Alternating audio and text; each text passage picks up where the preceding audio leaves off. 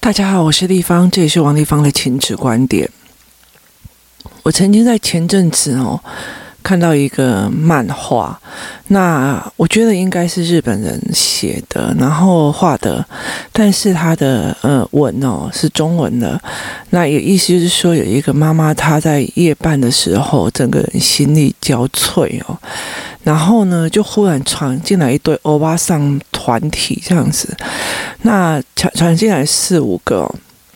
那他就跟你讲说，这时候他就是你讲说他是什么社区互助队这样子，然后这个瞬间哦，嗯、有一个人只叫妈妈去睡觉，那有的人就开始哄小孩，然后泡奶给小孩喝，那有的人就开始打扫，开始收纳，开始做了许许多多的事情，他甚至煮了嗯、一桌的菜哦，那给这个妈妈吃哦。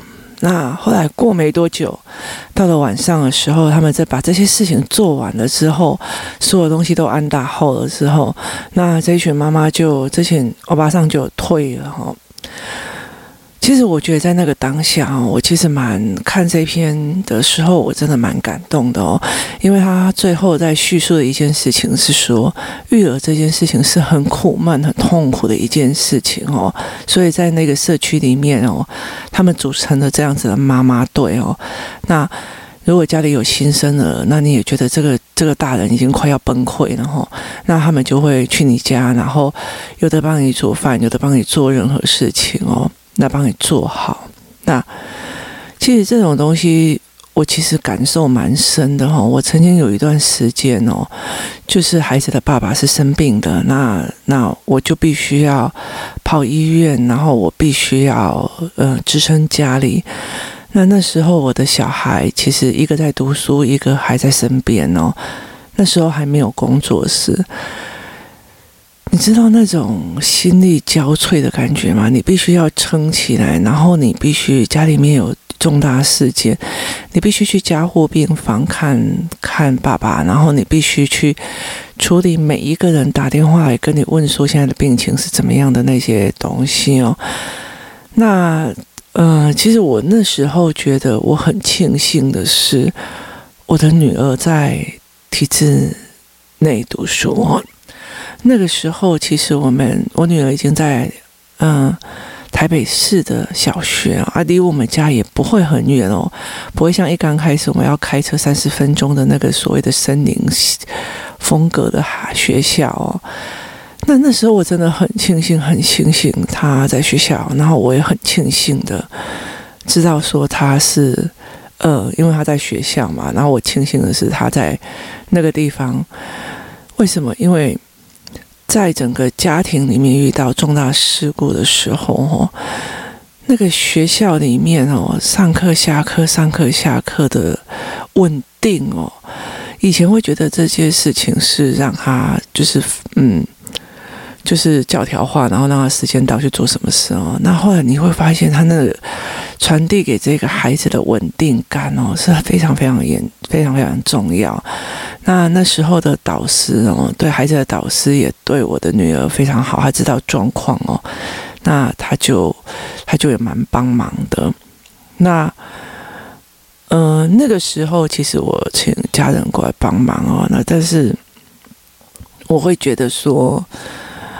没有更好这样子，那我觉得我还是心力交瘁，就等于是家里面还有心，因为你如果来帮忙，那你如果不太会帮得了忙，你不是帮忙的性格的人哦，你只是会觉得坐在那边要等吃饭，等别人来帮你哦，那等于是我又多了一些事情要做，那时候真的是一个疲惫到一个不行哦，那。后来我就跟我的那时候儿子的月子妈妈保持比较良好的关系，那我就请那个月美阿姨说：“阿姨，你可不可以来帮我？就是你可不可以来帮我？我已经快要不行了。”那阿姨就来帮我。那她那时候来帮我的时候，我忽然就觉得，哎，我为什么有时间可以空下来哦？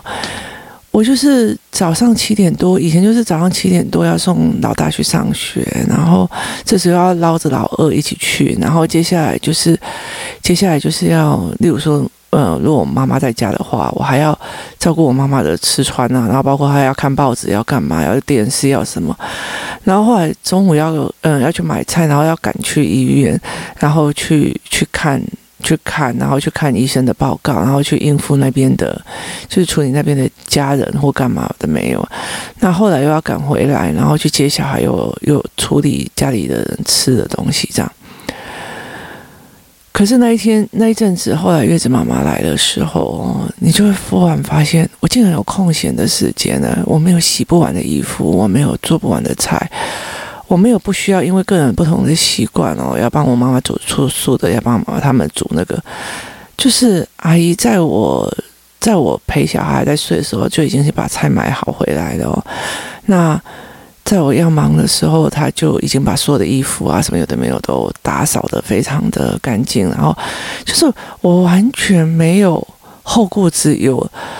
那个时候，我这一阵子的那个大量的疲惫才整个松下来。那时候你才会知道自己是硬压着多么的痛苦在做这件事哦。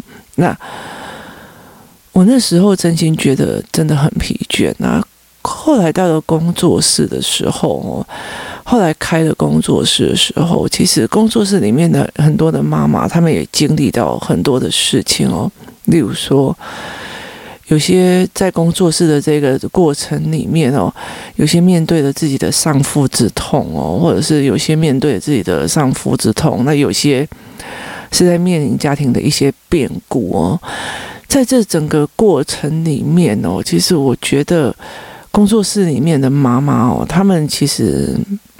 就是你其实可以在这整个过程里面去理解哪些人可以帮你，哪些人不能帮，哪些人值得帮，哪些不值得帮哦。那哪些人会互相，哪些人不会互相哦？这是一个非常明显、明显的差别哦。那我觉得我没有像他们有时候那么的细心哦。我其实是思考的时候是比较大方向哦。昨天有个妈妈，她整个情绪已经有点崩溃，那我就跟她讲说，你不可以在工作室，你必须要去休息，所以我就逼他去去三温暖，去 SPA 会馆哦，去做休息，然后他必须要远离教养，远离那个自己的孩子所带给他的痛苦跟不舒服哦。他我在下逐客令的时候，不准他在那边的时候，其实这时候所有的妈妈，因为其实这个这个。这个妈妈其实也负担了一些工作室里面内容哦，那所以他们有团购东西啊，然后有买东西啊，一起买东西啊。他们团购的变肉粽啊，他们团购的玉米啊，他们团购的布加希啊，就是这一群妈妈他们会团购东西。我我买了一个冰箱之后，工作室忽然变成一个团购堂了。那后来他们就他们就在那边做那个团购，然后。就马上有妈妈过去，然后问他说：“来，你现在收多少钱？干嘛？我都没有来交代下来。”然后接下来这一个妈妈的所有事情、所有的工作哦，都被马上 cover 掉了。那其中有几个妈妈，其实很多事情我就看在眼里哦，就是我会在陪孩子玩的，或者帮我帮陪孩子做功课。我一刚开始是先陪一些做功课的孩子看他们做功课的样子，然后后来就是去下去陪小小孩玩，帮他们把那个就是讲话的部分稍微调整一下，然后让拉他们对话哈。那这个时候，他们发现我在拉他们小孩对话，他们小孩不会黏着他们的时候，他们就开始帮忙收教室、整理东西、地板擦一擦、厕所弄一弄、垃圾倒一倒，就是他们非常迅速的把该做的事情全部都做完哦。那也让我没有后顾之忧，那也没有那个。那老实说，他们来上围棋课。老实说，他们有的人在里面上所谓的 Later Day，小孩在上 Later Day，那妈妈们在外面哦。那我提供了场地让他们就是在外面等哦。然后有些小孩我还提供了很多的玩具或者是一些东西让他们玩哦。但是其实有你会看到有些妈妈就独善其身，自己小孩来自己小孩走，她不会去帮忙的哦。然后她也觉得一是消费者心态哦。可是你就会看得清楚，是在某一些妈妈，她会自动的去补位哦。例如说，这个这个妈妈今天身体状况不好，她就自己补位哦。那这个妈妈已经被她小孩弄到快崩溃了哦，其他妈妈就会自动上场去把她的小孩拉走去处理事情哦。那其实我后来其实会觉得这个工作室哦，我老实说哦，就是其实如果照一般的、一般的嗯经营标准的话哦，其实工作室它的长租其实是算算一个一笔费用啊，那。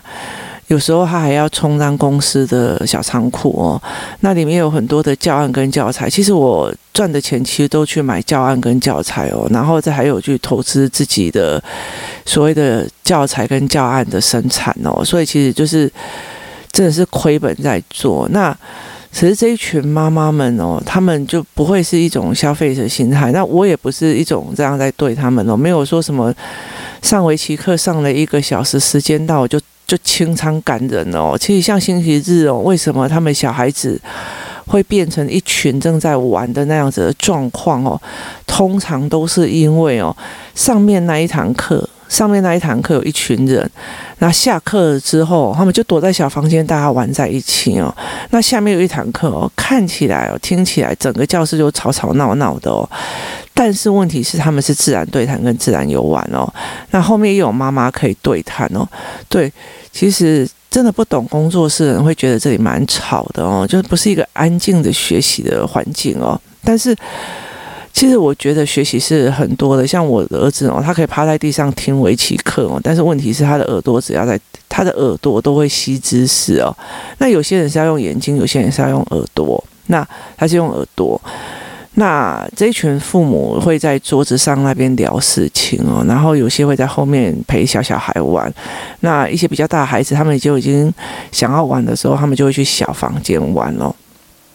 那为什么要这样做？我照。赵老师来讲哦，工作室是一个空间哦，它是一个经营的地方哦。老实说，如果我今天不要让那小孩子在那边玩哦，时间到了你们就翻桌走人哦。那你们就应该给我滚出去哦！那你不可以去动用我呃柜子里面满坑满谷的书哦。那你不可以看我柜子里面的漫画。那小孩像有些小孩上完围棋课以后，就躺在旁边的床上面开始看，疯狂的看我提供的漫画。有些小孩就不一样。那在这整个过程里面，我为什么要提供这样的空间，让他们第一来就是我希望让他们小孩自由去交朋友。那第二来是呃，他们有一个空间是放松的。那其实有一大部分。的原因是因为父母在这个礼拜，他们就会互相交流他们自己的教养，或者是他们会在讲，例如说我们前阵子整个眼睛，大家大家去矫正眼睛跟的时候，他们就会开始讲说，因为戴了眼镜之后有什么样的改变哦，他们就会大量的在讲这件事情哦，那会提供别人思考跟思维哦，这件事情对我来讲是一个非常非常重要的事情哦，就是一个资讯跟思维的交流哦，那。我后来在了解这件事情哦，当妈妈这件事情实在太寂寞了哦，它是一个非常非常寂寞的一个过程哦。那所谓的寂寞的过程是在于是说，你会觉得哦，在当妈妈这个过程，你有苦说不出哦。那你有，你就算有苦哈，你说了也不一定有人可以认同你，会觉得你都是在抱怨哦。那我真心说的一件事情哦。孩子的状况哦，你如果反复说，那就是叫抱怨哦。那你有本事去处理哦，跟没本事去处理。你有本事去处理，我就是说出来，大家讨论，然后该怎么做，该怎么干嘛，提供我意见，然后我去处理。跟我反复说这个小孩哦，那就是抱怨，甚至在讲别人坏话。这中间是有差别的哦。重点在于是你怎么去面对这件事情哦。当然，有的人是会觉得我在讲小孩的状况的时候，就是在批评孩子哦。其实事实上，那是你的认知问题。你的人格设定对我来讲并不是这个样子哦，那所以，我其实在这整个过程里面会去看哦，它其实不是一个只是一个学习的空间哦，它其实有很多妈妈们互相交流买东西啊，我让他们在那边做团购，我让他们在那边买东西，我让他们在那边做任何的事情，其实真正的背后目的是希望他们哦。就是有人可以聊，你知道吗？一个妈妈哦，在面对很多事情的时候，她其实有人可以聊，差很多。那我也看过有很多的那个团体里面，他们在处理这件事情的时候啊，就是只要妈妈觉得不对哦，妈妈你一定是想太多了，妈妈你为什么要这么的在意呢？那你是童年的伤哦，或者是小孩自然会长大。我觉得这个东西哈，说一句比较难听的，就是你不会处理啊，找一个借口啊，就是很像有一一一首歌上面写的，就是你在骗人，我们在一点好不？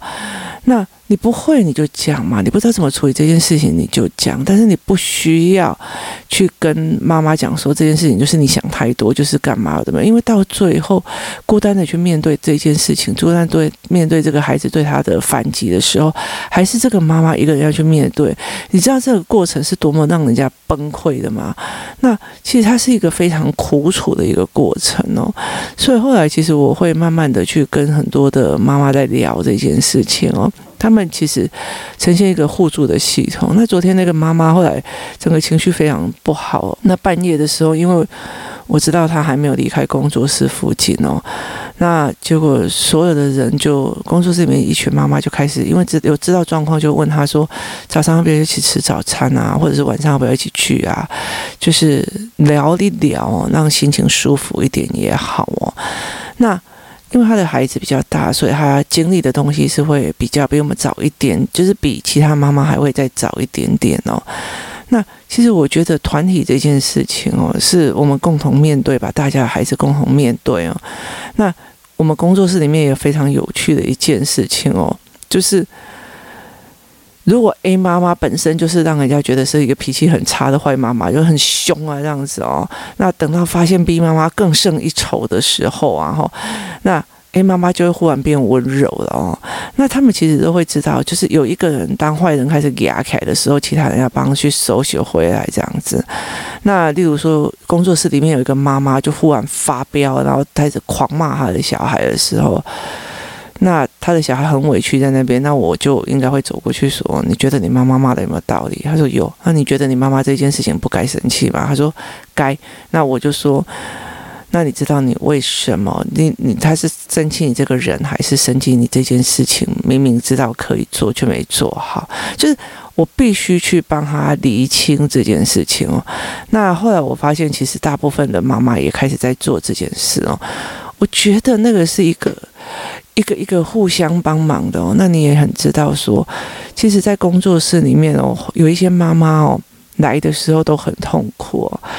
那她很痛苦的之后，她就跟我讲了一件事情。我当她，我当时就常常跟她讲说，跟这群妈妈在讲说，你们哦，不要以为只有你的孩子在为难你，你怎么那么倒霉，怎么那么衰，养到这样的孩子哦？你不要一直觉得。你的孩子在刁难你，来偷贼哦。其实每一个妈妈都有每一个妈妈的苦哦，每一个妈妈都有每一个妈妈的难过。其实不管是工作室，还是我曾经开的学习动机营，这样妈妈在我跟你讲。大家哭是理所当然的，所以其实有很多的妈妈，他们就在讲说，在工作室有妈妈忽然被地方讲讲讲讲讲，然后讲到哭到那样子哦，其实是一个非常正常的，因为其实你盯着太久，累积的压力太久，然后点出来的问题点没有人帮你点出来哦，那是一件非常辛苦的一件事情。那后来我就在讲这一件事情哦，我就在聊这一件事，那。很多的妈妈，我们就在想说，其实我们会在这个过程里面哦，去看你哦。说穿了，你只是来这边享受资源的，还是你在在这边教孩子怎么互相的哦？那你有没有去跟别人聊天？你有没有去干嘛哦？那你怎么去跟人家相处的哦？那你如果很多事情哦，说穿了，如果觉得别你就觉得觉得对别人对你不好，你就在那边丢情绪哦。我告诉你哦。当你小孩青少年的时候，青少女的时候，这样丢你情绪哦，然后不跟你讲话，然后还在那边装可怜哦，你自己承受得住哦，我真心蛮祝福你的哦。当你孩子小的时候，就不要以为这件事情不会落在你头上，你都已经在示范了，他以怎么以后可能会不会呢？所以其实后来我在工作室里面哦，其实很多妈爸妈被我点醒的时候，他们对人际关系的互相啊，干嘛的没有，因为你。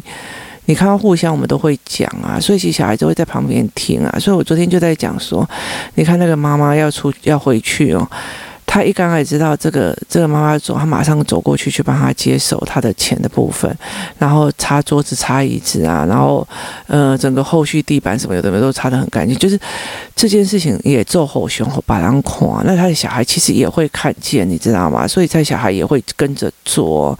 那对我来讲，其实我觉得你上课来上课走，其实 Laterland 或者是围棋。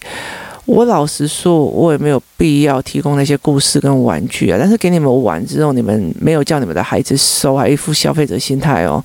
那我老实说，那也只是你在教你的孩子这样子对待哦。你要想想看，你老了还有没有办法这样收哦？他以后去回到你家，弄到乱七八糟，然后就拍拍屁股走，你也会气死哦。尤其当你已经连麦的时候，那可是那最重要一件事情，他传达的一种就是，他传达的一种就是。我是被服务的哦，你应该要服务我的心态哦。那我也真的觉得说，嗯，带着这样一起去人际关系吧。那我后来就会理解这件事情，人跟人之间哦，你要看到别人的苦，看到别人在干什么。那我其实是一个不会在脸书或者是在干嘛的讲很多苦的人哦。可是我后来理解的一件事情哦，如果我经历的事情没有讲出来的话，大家都会误以为这世界上只有自己在苦哦。那是一件非常非常痛苦的一件事情哦。那所以后来我就会很如实的讲说，哎，女儿怎么样了，儿子怎么样？然后我真的快崩溃了，或干嘛？有的没有那。后来我其实可以慢慢去理解这整个状况。那我常常会跟很多的妈妈在讲，每一个人都有每一个的苦，一直带到现在哦。其实我我身边有几个比较经典的妈妈，他们哦一来的时候，她就会觉得我儿子怎么会是这样啊？就是一下就爆，一下就爆，一下就暴动，一下就爆这样子哦。那后来等到他的小孩调得非常的好，语言状况也不错啊，然后整个变得非常的温柔体贴的时候啊，我在问他说：“那你再去看那些乖乖的孩子们哦，就是当初你很幸福，然后觉得他们怎么以脑部抽乐抽抽中得到这么好的女儿跟儿子的时候，你有没有想过一件事？你现在再重新用这样的眼光来看，你会觉得喜欢这样孩子吗？”他说：“不会，因为。”我的小孩，因为他没有办法去处理我的认知跟我的逻辑，跟我被逼的这件事情，我才会爆炸嘛。当我懂的时候，我因为我会思考这么多，那思考中间断线，我才会爆炸。他忽然发现这些乖乖的都不讲话，老妈叫他做什么就做什么，老师叫他做什么就做什么的那种乖学生，对他来讲才是太可怕了，你知道？尤其是。思考课里面带着这群妈妈去思考国语课在教什么，思考又是在教什么？那思考的本质在做什么？我带着他们在慢慢看教材的过程里面，他们才忽然理解这件事情没得了呀，你知道吗？这这件事情不行了，所以我才会理解一件事情哦。我就跟他们讲说，你们真的是太天真哦。那。在你再转头过来看的时候，有一个妈妈就跟我讲说：“我以前就觉得我的儿子在刁我，在在让我痛苦哦。那在整个工作室的过程里面，你才会理解每个孩子有每个孩子不同的苦哦，他们会有一些不同的不同的思维哦，然后不同的痛苦这样子哦。所以我们常常有很多妈妈，我们在聊聊聊聊聊，他们就会讲说啊，如果这两个孩子哦。”综合一下，不知道会有多好啊！就是如果有一个孩子哦，遇到事情哦，就是先忍下来吞下，然后另外一个有个小孩哦，是遇到事情哦，直接反击哦。那如果这两个小孩哦，综合一下，该有多好？就是吞下来那个要教孩子，你要记得反击或看到不不公平的事情，你要有逻辑去分辨嘛。那。那还还没有思考逻辑就出手那个孩子哦，就必须要练一点点沉稳哦。所以每一个妈妈都有每一个妈妈该做的功课哦。那不是我的功课，就是你的功课哦。所以不是亲子专家怎么说你怎么做或干嘛是不一样的。那每一个妈妈她会有每一个妈妈的行为模式而造成的事情哦。所以工作室有很多的一部分就是妈妈所造成的状况哦，大部分我们都不会讲哦。例如说，这个妈妈她本身就是港港呸，你知道，她就是要占人家便宜哦。那说一句比较值得她的小孩，我们就不会聊这件事情，她也会占人家便宜，我不讲。那如果这个这个妈妈就是会觉得，反正我付钱了，你们我要练我的小孩哦，那你们就随便了，你们的你们的权利不干我的事，我高兴做就做，不高兴就做。那你不会考虑别人哦？那其实我不需要考虑你的小孩啊。